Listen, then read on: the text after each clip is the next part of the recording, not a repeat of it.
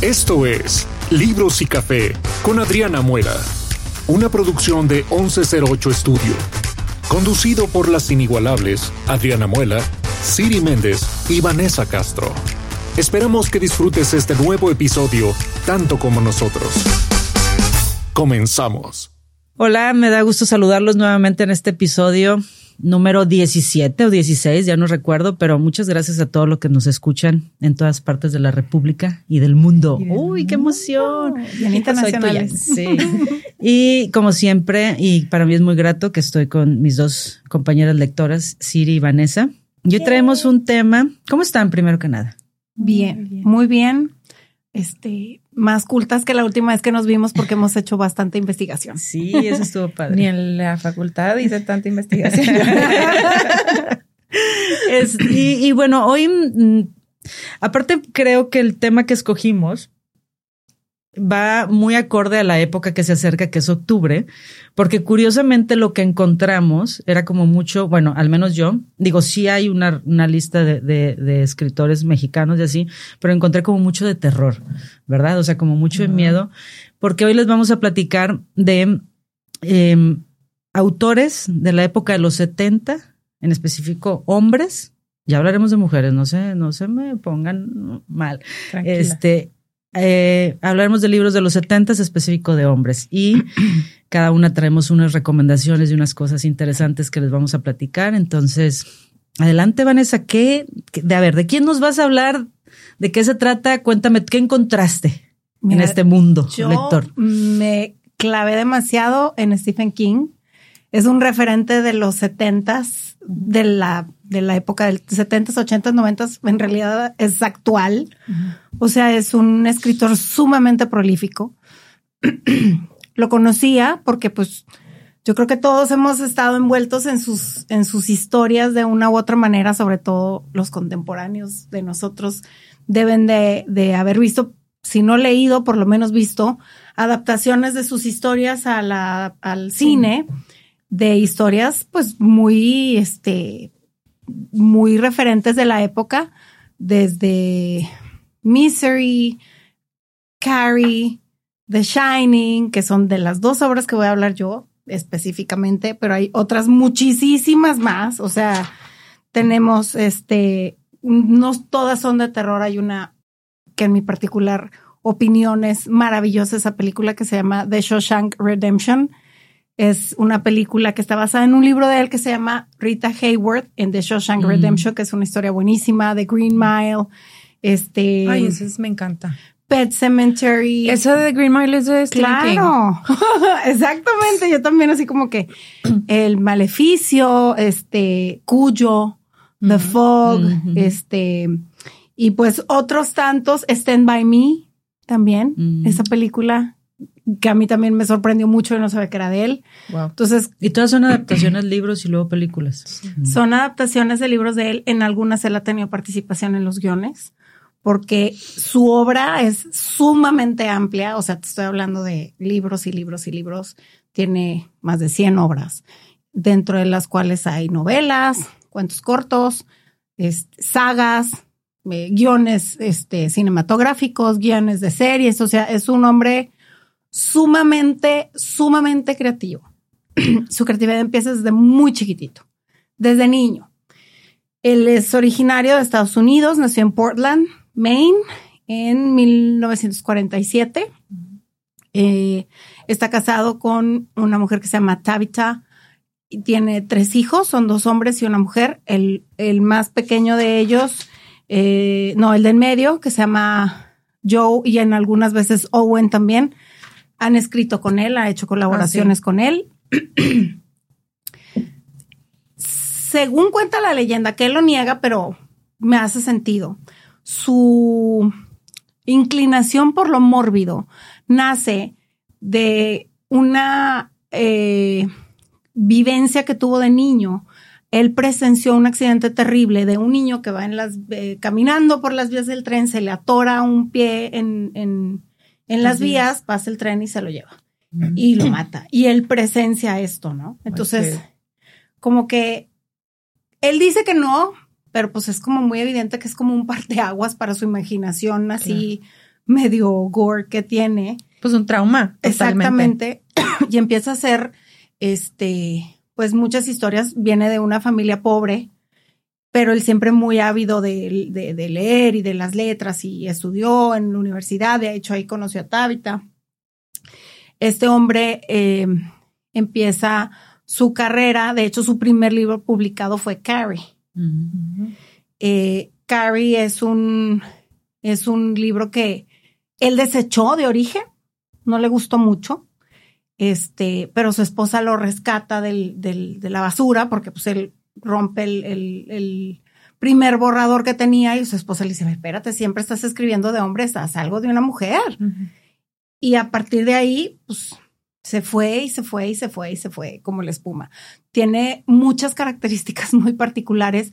Le gusta el béisbol, le va a los Red Sox, ama las Harley Davidson, ha hecho giras este, de sus libros montado en su Harley. Este, y estaba escribiendo un, un libro medio autobiográfico que creo que se llama Right On. Y estaba a punto de dejarlo y lo dejo y no lo dejo. Esto es en el 99. Y se sale, ¿no?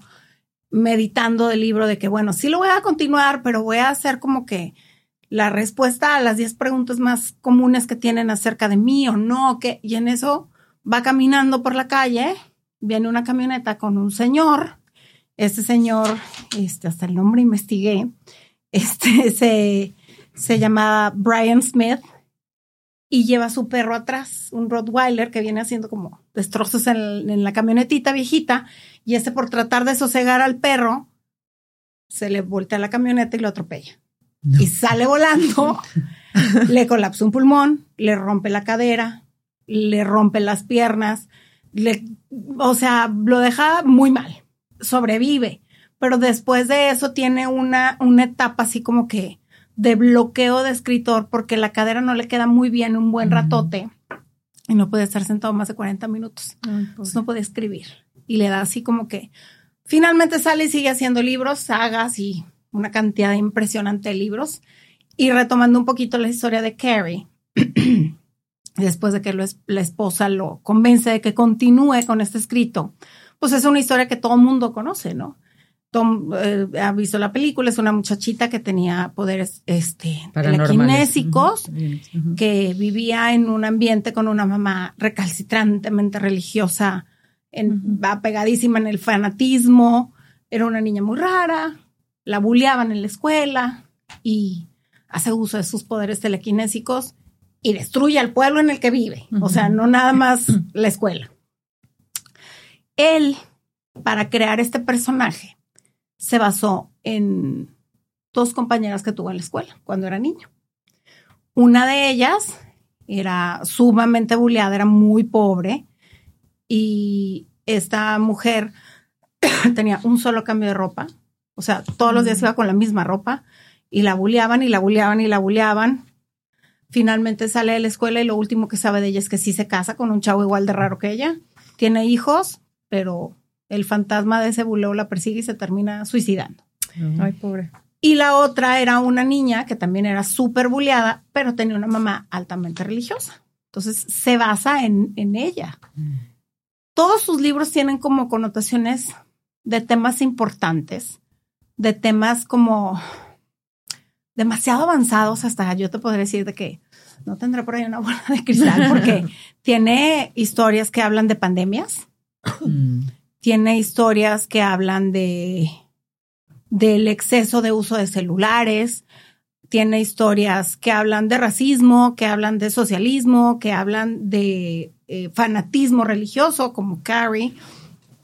Y finalmente, este, todos los pueblos que él menciona, bueno, no todos, pero una buena parte, son de Maine, son inventados, pero pues están como dentro de las cosas que él vivió, ¿no? En sus, en sus, en sus vivencias, este, y un tema que toca muy particular, porque pues en esa época era así como que, ala, de hecho fue hasta prohibido en Finlandia.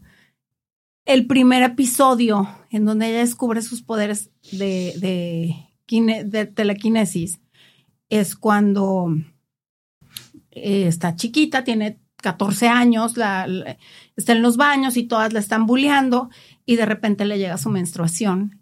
Y como su mamá era así de, desde el diablo y te vas a morir y ella piensa que es un, un castigo del, diablo y se empieza a panicar y a volver loca y todas empiezan a burlar de ella y le empiezan a aventar de que toallas sanitarias Ay, y tampones y, y ella se vuelve loca y empiezan a explotar las bombillas de, de luz alrededor de las muchachitas estas que la buleaban, ¿no? Entonces este tema y el tema religioso, porque sea como que exagerado el tema religioso, hicieron que estuviera prohibido en muchas escuelas, Mm. en muchos lugares. Inclusive creo que es fecha que en Finlandia no pueden tener ese libro en las bibliotecas, Mm. curiosamente. Wow. Este, entonces, este, este tema de que sus poderes telequinésicos se despiertan por las hormonas, pues es como, como muy raro en los setentas, o sea, 70s. porque finalmente es, es un libro que, se, que, que salió en el 74, Ujú. pues así como muy avanzado a su, Sí. a su, A su tiempo. a su tiempo. Y todos los libros de él tienen como un rasgo de él mismo eh, im- impregnados en, de, de- de su vida, de su infancia, de lo que vive en ese momento. Por ejemplo, van hablando ahora del, del libro del Resplandor, que ese libro es de 1977 y ese libro sí lo leí. Me dan muchas ganas de leerlo, pero me acuerdo del miedo que me dio ese libro y no sé, pero de verdad que es un, ex- un escritor extraordinariamente Ah, no, detallista Sí. que de verdad te causa terror, o Sí. sea, sí te asusta. En la época en la que escribe El Resplandor, él está viviendo una etapa de alcoholismo y se empezó a ir un poquito cada vez peor. Eh, usaba cocaína, usaba eh, medicamentos prohibidos y pues estaba en un colapso, pero pues su creatividad estaba, olvídate, ¿verdad? Como todos los buenos escritores tipo Hemingway, entre más alcohol, más creatividad. Este, él eh, proyecta esta etapa de su vida en el personaje de The Shining, haciendo como que un resumen pequeño. Es la historia de una familia. El papá de esa familia es un escritor al que le ofrecen el trabajo de ir a cuidar un hotel en una zona de Colorado que cuando el invierno es tremendo no hay rutas para accesar a este lugar y él, él piensa que ese aislamiento le va a ayudar demasiado para su creatividad y va a poder hacer como que la obra de su vida, ¿no? Pero resulta que en ese, en ese lugar habían pasado cosas raras, pasaban cosas raras y nadie les avisó que los seres o los entes que vivían ahí pues poseían a los que se quedaban, ¿no? Y el cocinero que trabajaba ahí eh, tenía un poder psíquico y él sabía lo que pasaba. El niño eh, de esta familia que se llama Danny es un niño que también posee poderes psíquicos y el cocinero le advierte, aguas, no vayas a esta habitación porque en esa habitación pasan cosas muy raras. Primero empiezan a aparecerse cosas que parecen como láminas de un libro y empiezan a tomar formas a que te poseen y te hacen hacer cosas horribles. Pero como el niño tiene esos poderes, estas cosas no se pueden, a él no le pueden hacer daño y el cocinero le dice, cualquier cosa, me avisas. Pero pues no hay comunicaciones, entonces como que el cocinero se da cuenta que tú y yo tenemos ese poder y ese poder es The Shining. Mm. El tema original, el, el título original de ese libro iba a ser The Shine, pero como que en esa época hacía una connotación medio racista porque a los negros les decían que eran muy brillosos, que su piel era muy bri- brillosa, entonces The Shine era como que el brillo de los negros. Entonces, para no ofender a nadie, lo cambió a The Shining. Mm. Entonces, pues es una historia súper conocida y se le ocurrió cuando se va de viaje con su esposa, quiere hacer un break, y se va a un hotel en un lugar que se llama Estes Park en Colorado, y el hotel todavía existe, se llama el Hotel Stanley. Y ese hotel ha visto muchísimas personalidades quedarse ahí, pero igual, el hotel cierra sus puertas cuando empieza la temporada baja. Mm. Y cuando él se va, le toca ser el último huésped antes de que desalojen todo el hotel. Qué Entonces, miedo.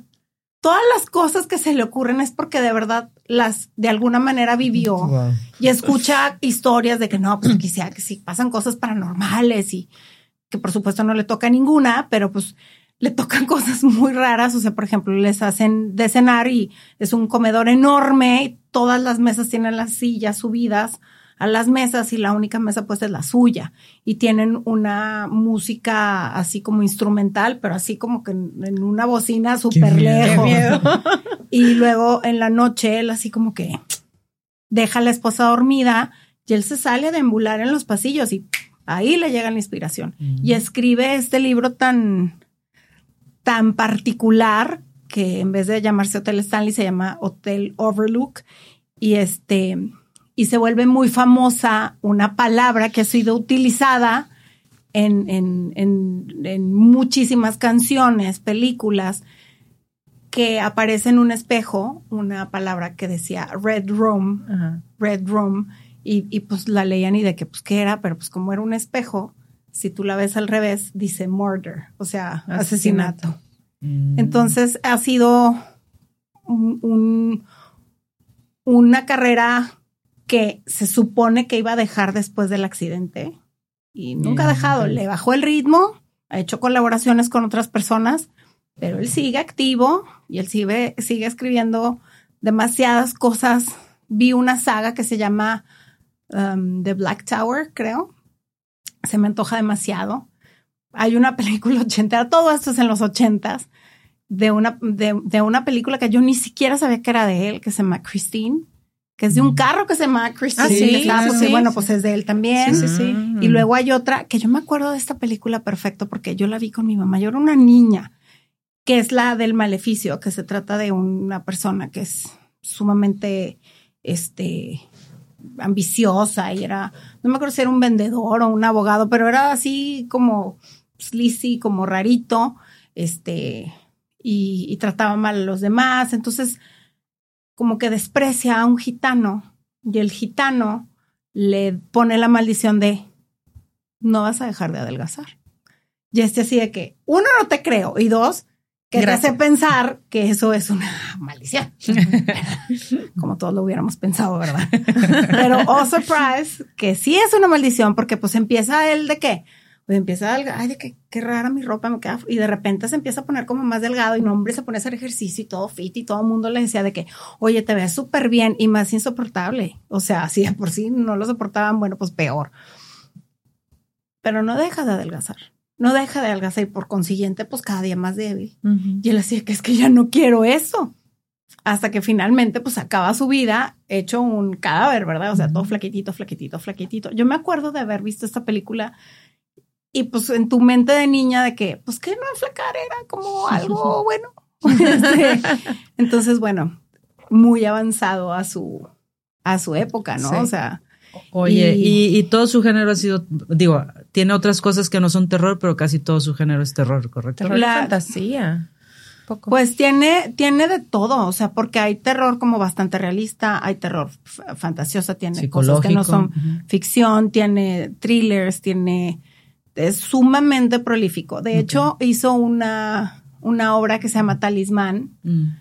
que es una obra que tiene suspenso, pero no terror, porque se da cuenta que su hija, que se llama em, Naomi Rachel, nunca había leído sus historias, porque le daban miedo. No le gustaba el género que escribía su papá, entonces para que su hija pudiera leer su obra o algo de su obra, le escribe esa obra a ella, esa Mm. novela, se llama Talismán. Este, Y es que realmente oír el nombre de Stephen King es inmediatamente relacionarlo con terror. Sí, o sea, sí. porque digo, lo primero que me viene a mí a la mente es la de It, por ejemplo. Que esa es una película que en mi vida he podido ver. Jamás. No puedo. Ni no, voy a no. Y menos la nueva. O sea, yo, aparte yo para el terror, la verdad, no, No. no puedo. Pero inmediatamente identificas a él, Cuyo, Sí. este, pues yo me acuerdo, esa la de Carrie, todas esas. No sabía el- cuál fue la que dijiste. Bueno, la de Green Mile sí creo que sí. El La. Shawshank Redemption. Esa nunca la he visto. Pero dijiste otra que dije, ay, wow, o sea, no sabía que esa era de él. La Stand By Me. Stand By Me. Esa. Stand By Me. Esa la de Misery Este- también está muy, Sí, muy creepy. sí, sí, está sí, sí. Pero estás de acuerdo que es un tipo de terror como muy inteligente, o sea, no es el, el, ay, el Chucky o el Saw o el, así como que todo, No, no. es- es- Es- Bueno, la de so, la de It sí, ¿no? O sea, sí es más como que, o sea, el sí, payaso pero es porque lo hicieron, o sea, el libro no está tan así. ¿No? Ah. O sea, claro que da demasiado miedo. Te digo que The Shining, o sea, yo temblaba. Aparte la leí en, en el rancho de la familia en Limón y, y así en las noches no hay una sola luz y yo estaba esperando que me rompiera la puerta con un con un bate en cualquier momento, claro. Sí, ¿Cuál no. es tu película de terror favorita? Ay, no, ay, no, de verdad, esa es otra, esa es otra. Muy bien. muy Pero bueno, hasta aquí mi aportación. Muy correcto. Wow. Perdón, perdón por todo lo que me tardé. No, y qué interesante, porque Sí, Muchas cosas muy interesantes. no- uno nunca sabe. ¿A ti qué te llamó la atención? Mire, bueno, yo vengo más bien, pues es que ya saben que yo soy la romántica del grupo y la de la fantasía. Entonces, yo pues me puse a buscar autores y di con em, que yo no sabía que era libro, La historia sin fin. Mm. La historia sin fin es de un em, escritor alemán que se llama Michael Andreas Helmut Ende. Nació el 12 de noviembre del 29 y bueno, falleció en el 95.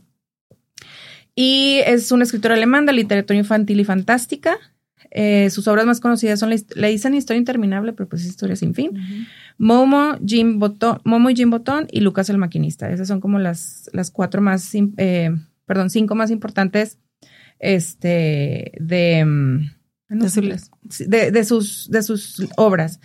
Y bueno, yo me fui más como por la historia sin fin, que la verdad es una de mis películas favoritas, que esa, si la veías en la televisión, te quedabas. Sí. Sin embargo, también eh, leyendo toda esta información sobre él, esa historia está dividida en dos. Y la película o lo que, vi- lo que conocemos nosotros en, en la televisión es la primera parte de la historia. Em, la, la historia sin fin, pues, eh, para, sí, yo creo que todo el mundo la has escuchado, es eh, la historia de Bastián, que es un niño, eh, em, en la historia habla que es un niño como robusto, un niño gordito, Llenito. que siempre ha sido bulleado en la escuela. Entonces, él se esconde en la, en la biblioteca, se roba un libro al, al bibliotecario y se esconde a leer ese libro.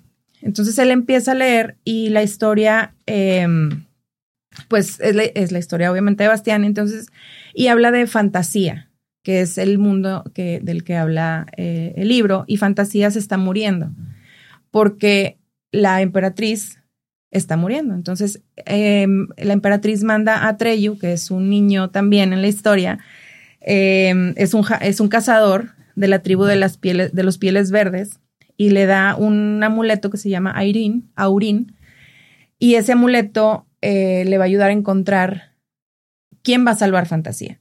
Mm. Entonces te vas encontrando todos esos personajes tan hermosos que, no sé si se acuerdan, pues los gigantes de piedra, Sí. este, y El luego pues perro. el Falcor, que Falcor era un dragón, era un dragón de la suerte, y esos dragones eran muy difíciles de encontrar en fantasía. Entonces, pues Atreyu encuentra a Falcor, que de hecho se llama Falcor, eh, le llaman Fuji, aquí lo, Fujur, Fujur, es un dragón blanco de la suerte. Entonces, pues tiene ahí todos esos elementos, pero lo que tiene esta historia no es nada más la fantasía, sino es todo el contexto y todo el, el símbolo de, de, de esta historia. Que yo estaba así, le platicaba a Gerardo hace rato, le digo, es que wow, porque nunca lo hubiera, nunca lo hubiera imaginado toda esa simbología que, que tiene esa, a ver, nomás déjenme, aquí lo traigo. Aquí lo traigo, es que imprimí muchas cosas. muchas, soy de las de, soy de las viejitas que traemos aquí todo este por escrito. Y es que trae aquí la simbología, pero espérenme. Em, y bueno, pues que lo que está destruyendo a fantasía es la nada. Es la nada, porque si se acuerdan, pues empieza a desvanecer y todo lo que toca la nada lo destruye. Mm, Entonces, esta historia, ah, me faltó, es, fue publicada por primera vez en alemán en 1979 cierto. Ok. y ha sido traducida a más de 36 idiomas. Y tiene, bueno, fue llevada al cine en varias eh, eh, adaptaciones cinematográficas. Eh, y además tiene, aquí está. Eh, aparte hay una obra de teatro y un ballet y una ópera. O sea, está muy, muy padre. O sea, muy interesante todo lo que, lo que han hecho con esta historia. Em, y bueno, dice, esto me encantó porque dice, la, lo que sigue la historia de fantasía es las aventuras de Bastián y es seguir las peripecias de alguien que está atrapado cada, mes por, cada vez más por la literatura.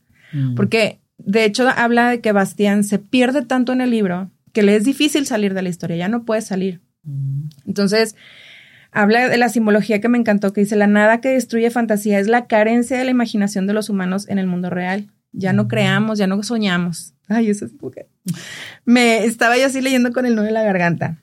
Este, hay una, en la parte de la historia, cuando ya llegan con la emperatriz, a ellos le tienen que dar un nombre. La manera en la que ellos van a salvar fantasía es que le tienen que dar un nombre a la emperatriz infantil.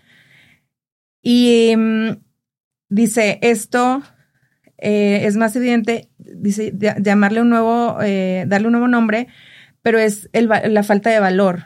Lo que quiere decir es que se siente fascinado por la literatura Bastián, pero su destino no es solo leer. Tarde o temprano, él mismo se tiene que lanzar a la aventura de crear sus propias historias. O sea, eso me encanta, porque pues eso es algo que nosotras como lectoras nos encanta sumergirnos, pero pues no nada más se trata de eso, es crear nuestras historias. Eso me emociona. Ay, sí. este, y bueno, dice, esto es lo que simboliza el darle un nombre a la emperatriz. La nada se extiende por fantasía porque los humanos han dejado de crear historias, ya no sueñan. Entonces, eh, esa es una de las cosas que más me encantó. Y eh, dice, el único cometido que se recibe en fantasía, haz lo que quieras. Dice, no quiere decir que Bastián pueda hacer lo que se le antoje. Significa que debe seguir sus deseos hasta que lo llevan a su verdadera voluntad. Y esa es la, búsqueda de, Bastián por la fantasía. Entonces, mm. lo que nosotros conocemos en la historia de la película es una parte que llega hasta donde Bastián llega a, si se acuerdan, llega a fantasía y ahí termina la película, pero hay una segunda parte que es, bueno, toda la historia después de, eso. Em, me parece muy interesante porque aparte em, dice, bueno, la película es nada más la primera parte del libro, pero dice que Ende cuando vio la película no le gustó. Se le hizo horrible, estaba súper decepcionado de esa película este mm, dice que aquí lo voy a decir con palabras textuales. Dice, declaró que la película era un gigantesco melodrama comercial a base de cursilería, peluches y plástico. es que me dio mucha risa. tú me estás describiendo otra cosa. Yo veía un perro con cola. Sí, sí, sí. De peluche. Y de hecho, volaba? Que volaba, exacto, pero era un dragón. Entonces, o sea, pero dragones en otra sala. exacto. O sea, ya ese es un tema para otro día. Ese es otro tema. Este, y de hecho dice que lo que pidió que lo retiraran eh, su nombre de los títulos. O sea, él nada más, de hecho, en los créditos, él nada más aparece como autor de la película, de la novela. La novela él pidió que no tenía, no quería tener nada que ver con esa película. Y qué triste, porque pues creo que es un clásico. ni, los, topo. Exacto. qué oso. y bueno, después se viene la segunda parte, que es la Never Ending Story 2, The Next Chapter. Esta fue en el 90 y dice, se usan muchos de los temas de la segunda parte de la novela, pero pierde totalmente la historia de la esencia de la historia original. Esa yo la verdad ya no la vi. Creo haberla visto alguna vez, pero como que... Pues digo, ¿Hicieron la película? Sí, en el 90.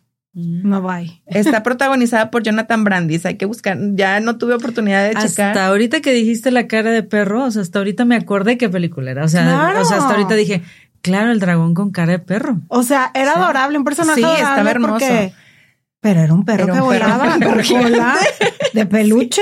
Digo, y hablaba. Estás hablando que era del 80. Esa película salió en el 84.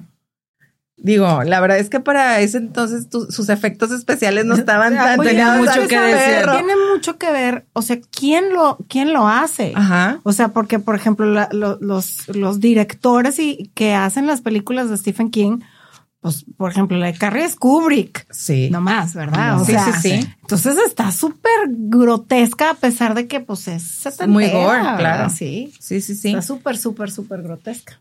Y luego sale una tercera parte de la película, una película, la Never Ending Story 3, en el 94. Dice, y esta película nada más está basada en algunos personajes, pero ella es una historia completamente nueva. O sea, ahí ya es donde pues agarraron Palmonte y pues ya. Pues es, como, es como Pet Cemetery, la, la, la película que está basada en el libro, pues tiene cierto sentido y le hicieron como 150 películas después de que es lo mismo, o sea, un cementerio maldito que lo que entierra se vuelve diabólico. Sí, y ya. Se acabó.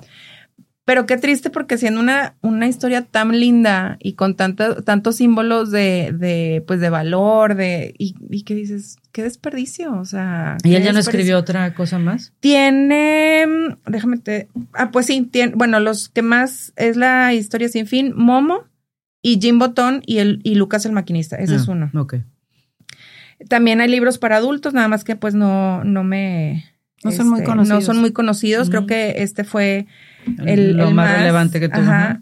Te digo, hubo un musical, este, pues hay adaptaciones. De hecho, hasta estaba viendo que hay una adaptación animada en el 2004. ¿no? O sea, está muy interesante eso, ¿verdad? Y, pero bueno, o sea, yo la verdad, para mí es una de mis películas Ay, me favoritas. acuerdo perfecto de. Aquí está, les voy a enseñar aquí a la Me cámara. Por eso necesitan vernos en video, porque aquí están las Es que me acuerdo Vane, perfecto pero- de Atreyu. Atreyu. Yo lloré cuando se muere Atrax. Ant- Artrax, que era el caballo. ¿Te acuerdas que se hunde en Claro, un, en en un una este, como arena movediza en una rara. arena? Sí. Y Qué aquí. buena memoria. Sí, es que yo, Es, que, son de esas- las películas que te impactan y más Sí. que cuando las ves de niño como que tienen un impacto más Sí. profundo, o sea, más... se mueren en los pantanos de la tristeza. Oh. Ah. Y ese, esos pantanos te devoraban si te dejabas llevar por los sentimientos, por los pensamientos tristes. Wow. Entonces, por eso se hunde, porque está, pues está, pues claro, se está muriendo. Ya bailó las Ya calmadas. bailó. bueno, bye. sí. Este, y pues bueno, es una historia que la verdad me, me, me encantó. Nunca la he leído, la verdad. O sea, me, me sorprendió saber que era un libro. O sea, bien mal, ¿verdad? Pero me sorprendió saber que era un libro eh, y que mm, pues tiene tantos años. Eh, dice que aquí fue su obra maestra, la, la de la historia sin fin. Se, él crea un fantástico mundo lleno de originalidad y magia. Eh, dice, se puede llegar a creer que pues es solamente en la mente de un niño, pero creo que todos eh, alguna vez hemos soñado así con, con dragón. Bueno, pues digo, todavía a nuestra edad, a No nuestra corta edad. acabado. Aquí las señoras dragonas. Seguimos. mira, el, el 7 de noviembre yo voy en a esta estar muy juventud indispuesta. prolongada que estamos teniendo. Por supuesto. Y pues bueno, esa así como un poco por eh, rápidamente con esta historia que me, me, me, me lleva mucho al sentimiento que yo tengo y te digo las frases que encontré de que dice, ¿cómo puede un humano entrar en un libro? Y yo creo que es lo que deseamos todos, meternos así al libro, estar es como, en- bueno, en un TikTok que subí en mis redes sociales que decía, por favor, déjenme entrar, yo no estaba hecha para este mundo, yo quiero estar en ese mundo. Entonces, es como literalmente la representación de meterte en una historia y pues no poder salir, porque aparte eh, Bastián no podía salir, ¿no? Por eso Entonces- luego le da uno de- la depresión post-libro. Y que no sea una saga porque ¿Verdad? que sigue de la vida. ¿Cómo ¿Qué más hay que hacer? ¿Cómo vivo? Claro. Me encanta, te, dice que esta historia nos enseña que los libros son puertas, que literal son puertas a otros mundos, a otras, a otros universos. Y sí, o sea, creo que los que amamos los libros, los que amamos, independientemente de lo que leamos, porque a veces creemos que el que lee literatura clásica y el que lee fantasía, pues no, o sea, Pues como dice una prima, Daniela, verás aquí si me estás oyendo. Te estoy sí. dando, te estoy dando este, El el, crédito. claro. Dice, pues si no te alcanza para viajar, Agarra por lo menos lee. Y es la Es verdad, o sea, sí, totalmente. Sí, es sí, la sí. verdad. Sí, mi abuelo, que en paz descanse, él decía, dice, yo nunca he viajado, pero he leído. Exactamente. Entonces, él viajó a muchos, a muchos lugares. Entonces, me encanta esa, ese, te digo, de que los libros son puertas y este libro lo, lo refleja totalmente. Me encanta. Espero que alguna vez hagan una buena adaptación.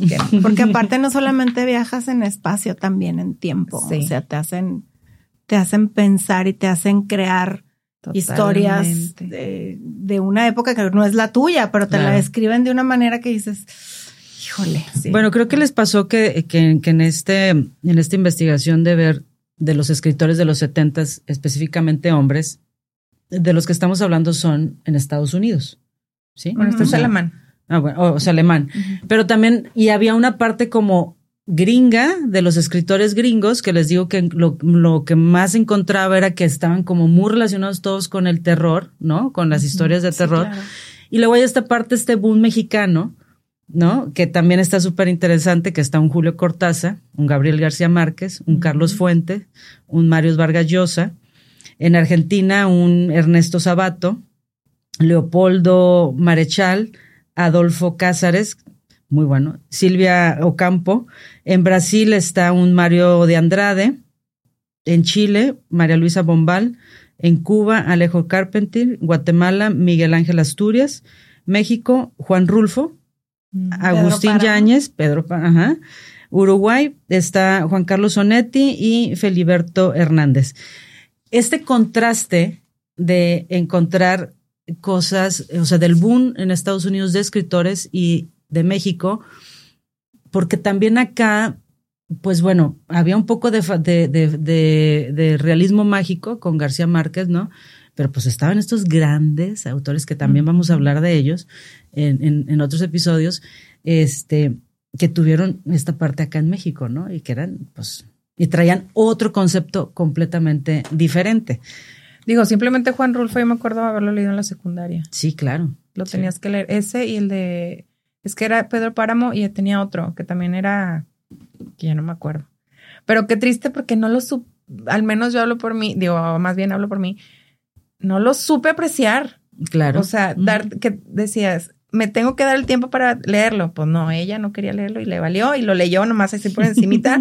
y nomás porque no había Wikipedia en ese entonces. Pero, pero creo que la oportunidad de, de que nos escuchen en el podcast y que escuchen nuestras recomendaciones, tanto el Steve King como recuerdo- Michael Ende. Michael Ende, discúlpenme, este vale la pena volverlos a retomar. O sea, no está de más y también agarrar un García Márquez, bueno, que ese es. O sea, yo ya tengo mi Evidente- listita de Stephen King lista. No. Claro. Pero sabes que esta búsqueda de las cosas de los 70 me, me hizo recordar una que obviamente yo lo vi en película porque pues era muy niña y aparte no sé ni por qué la vi. Pero es una película que está basada en un libro de un escritor mexicano que se llama Torcuato Luca de Tena. Que se llama Los renglones torcidos de Ah, Dios. claro. Yo me acuerdo de haber visto esa película tremenda, Tremenda. o sea, de un psiquiátrico. Pues ahorita está en Netflix esa. Bueno, y Sí, dicen, claro, es un- Esta es nueva está española. y dicen que el libro es muy bueno. Sí, no, o sea, y es del 79. O sea, hay como que cosas muy, muy clásicas, este, en los 70s que, que como que las das por hecho. O sea, como que Y es que es lo que, perdón que te interrumpa, es lo que platicábamos en el episodio pasado con Rafa, que le decía, estamos tan inmersos, por ejemplo, en el boom de las redes sociales, o sea, todo ese bombardeo de libro nuevo, libro nuevo, libro, que ya no, a veces ya no volteamos y vemos todos esos, esos clásicos, o que los damos ya como que, ay, bueno, es que Jane Austen, bueno, ahí está. ah, ahí están, hombre, eh, o Emily Bronte, o todas esas, pero no, o sea, hay libros atemporales. Claro, y aparte creo que leerlos en esta época, a leerlos cuando, como dices tú, pues no lo iba a leer en secundaria, pues no me importaba quién era este páramo, ¿verdad? o sea, no, me interesaba, pero a lo mejor leerlo ahorita lo vas a ver con otra perspectiva. Claro. Entonces creo que es importante que se hagan como una listita aparte- de las recomendaciones que les estamos dando porque, Porque está aparte hay interesante. muchas simbologías que tú en esa muy corta edad no te van a decir nada. Claro. O sea, por ejemplo, hablar ahorita de Pedro Páramo es hablar de, de la muerte. O sea, hablar de la muerte y pues como tú la veías a los 15, 14 años Sí, que no te hicieron leer, claro. pues no es lo mismo ahorita a esta edad, no voy a decir cuántos años son, pero ponle tú que esta edad, ponle tú que con Como otro criterio, con otro criterio, pero pues ponle tú que yo nací un año después que Carrie. Como dato. si oyen todo el podcast, van a saber mi edad. Échenle cuentas.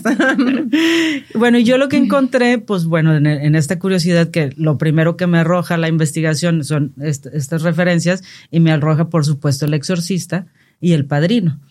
Como El Exorcista como un gran libro, no he tenido oportunidad de leerlo, pero lo voy a leer. O sea, realmente lo voy a leer porque aparte cada octubre como que sacan la nueva edición, ya sabes, la misma edición, pero lo vuelven a sacar porque es el parteaguas del terror, del de, de suspenso de las cosas paranormales, es el maestro de lo paranormal, este, y El Padrino, que por supuesto tampoco leí el libro, por eso les digo, es una oportunidad como para así leerlo, este, que también pues fue el antes y después de muchas literaturas y del cine del cine en Estados Unidos, o sea, sí tuvo como mucho pues el exorcista, ¿cuántas veces se ha hecho? El exorcista, bueno, el 2, el 3, el cómico, o sea, todos. El exorcista me da mucha risa porque hay, un, una anécdota de mi mamá que nos contaba, o sea, estaba recién casada, yo ni en el mundo estaba. Y estaba leyendo El exorcista en Morelia, porque mi papá era de Morelia, fueron a visitar a la familia de, de mi papá en Morelia. Y mi mamá estaba leyendo el libro y le da miedo en la parte en donde la cama de la niña se empieza a mover y ella se empieza a sacudir en la cama y, y, como que así, qué miedo todo. Y mi abuela en ese entonces vivía en una casona en el centro, así más creepy que lo que te puedas imaginar. Y mi mamá cierra el libro. Cierra el libro y dice, nos dormimos ya, basta. y claro que él se duerme y de repente está dormida y siente que se empieza a mover su cama. Ay, no. se le sacudía la cama y mi mamá así de, se cancela, ya no voy a leer ese libro, o sea, ya me estoy psicopatizando demasiado, se tapaba porque pues ya ves las cobijas mágicas que te quitan a los muertos y fantasmas, se tapó y pum, se dejó de mover la cama. Tembló. Ah, claro que tembló. Fue un temblor en Morelia. Y sí existió, no estaba alucinando. Dijo, bueno, que sí retomo el libro. El escritor del exorcista se llama William Peter Blatty. Este, curiosamente tiene también una connotación con jesuitas, o sea, con un tema de religión y cosas paranormales. Eh, tampoco quería escribir esta historia, o sea, no, no le encantaba escribirla, pero encontró como una historia de esta niña de 14 años y se animó a escribirla. Escribió otras cosas, pero este fue como su gran, eh, su gran obra. Y El Padrino, que es de Puso, que también escribió muchas otras cosas, pero también como que esto se quedó, tampoco quería hacerla. Creo que él se quedó como muy pobre y en este, en esta necesidad, porque jugaba mucho y hacía, nunca tuvo nada que ver con la mafia él, pero sí apostaba y en esa época jugaba y así, y como que de ahí sacó referencia para escribir el, el, el padrino. También una historia que él no quería hacer, pero por necesidad económica se ve obligado a hacerla. Y varias editoriales lo batearon y hubo una que le soltó así. Ahí te va. Ahí te va todo. Se retira y de eso se quedó. Creo que escribió dos, tres cosas más, pero ya no ocupó no ocupó. Hay una serie, señor productor, él me va a decir, ¿cómo se llama esa serie en HBO? Creo que está. Y es la historia de este señor que escribió El Padrino. Mm. De todo. Mario Puso. Mario Puso. ¿Cómo se, ya no me acuerdo cómo se llama. Ahorita nos dice aquí el productor. Nuestro apuntador. Nuestro apuntador. Por no, The Offer. Y de hecho, más bien, por lo que, por lo que vimos, la mafia le paga para que, para que haga ese libro. Mm, aquí dice que fue. la película.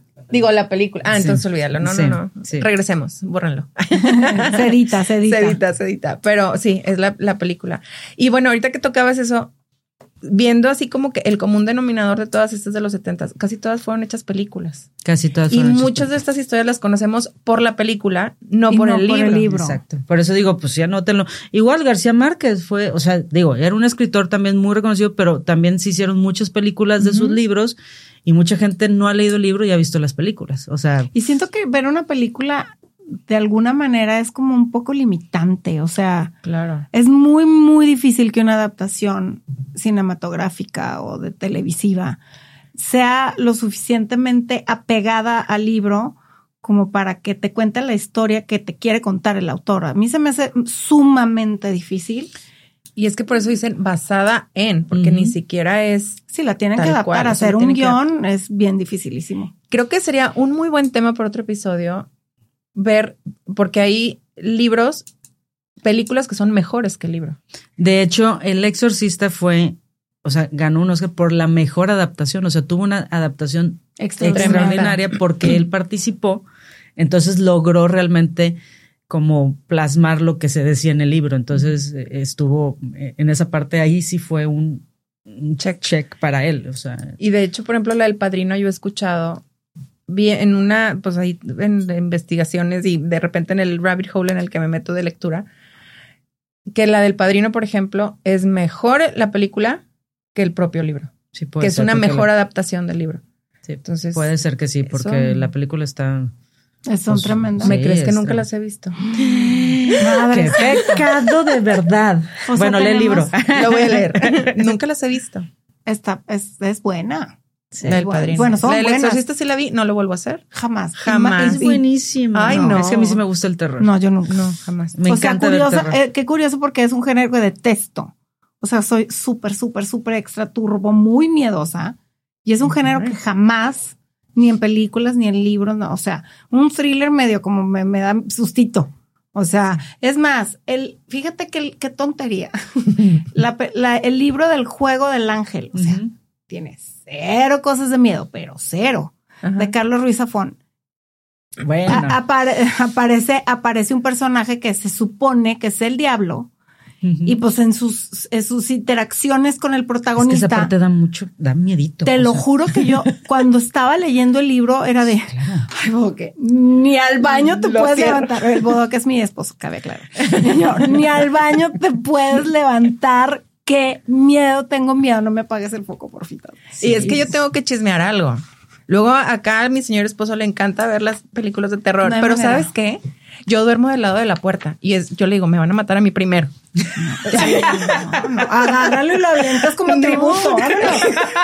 Te lo aviento como tributo. Vámonos. Le digo, me dejas del lado de la puerta Así para mira, que me nada más te maten. das la vuelta. Vámonos. para que me maten a mí primero. No, No, pues avienta el bulto me, primero. parece, me, me parece una falta no, de no, no, no. respeto. perdón. Que yo duerma del lado de la puerta Sí. y del lado del closet aparte. O sea, donde Bueno, salir ahí sí. alguien, eso con el globo te, te ¿Qué vas. clase de marido tengo? No duermas puedes ahí. debajo de la cama. También. O sea, no nos digamos. Gracias, Vanessa. Ya no voy a dormir. No voy a quererme parar al baño. Bueno, y sin querer, pues bueno, se, se acerca octubre y sin querer, pues coincide, ¿no? Digo, vamos a hablar, sí me gustaría tener como un episodio de, de, de, de, De miedito. de miedito.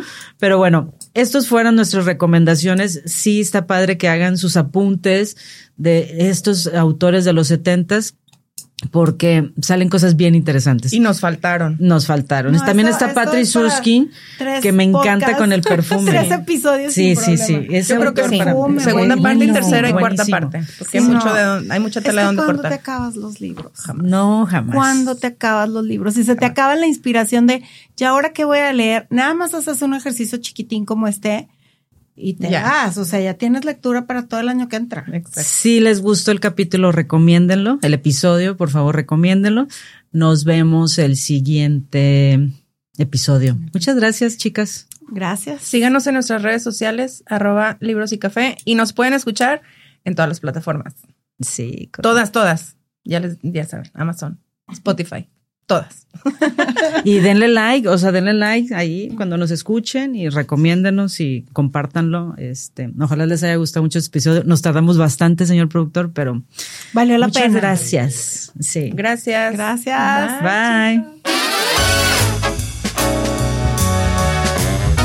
Esto fue Libros y Café con Adriana Muela, una producción de 1108 Estudio. Gracias por escucharnos.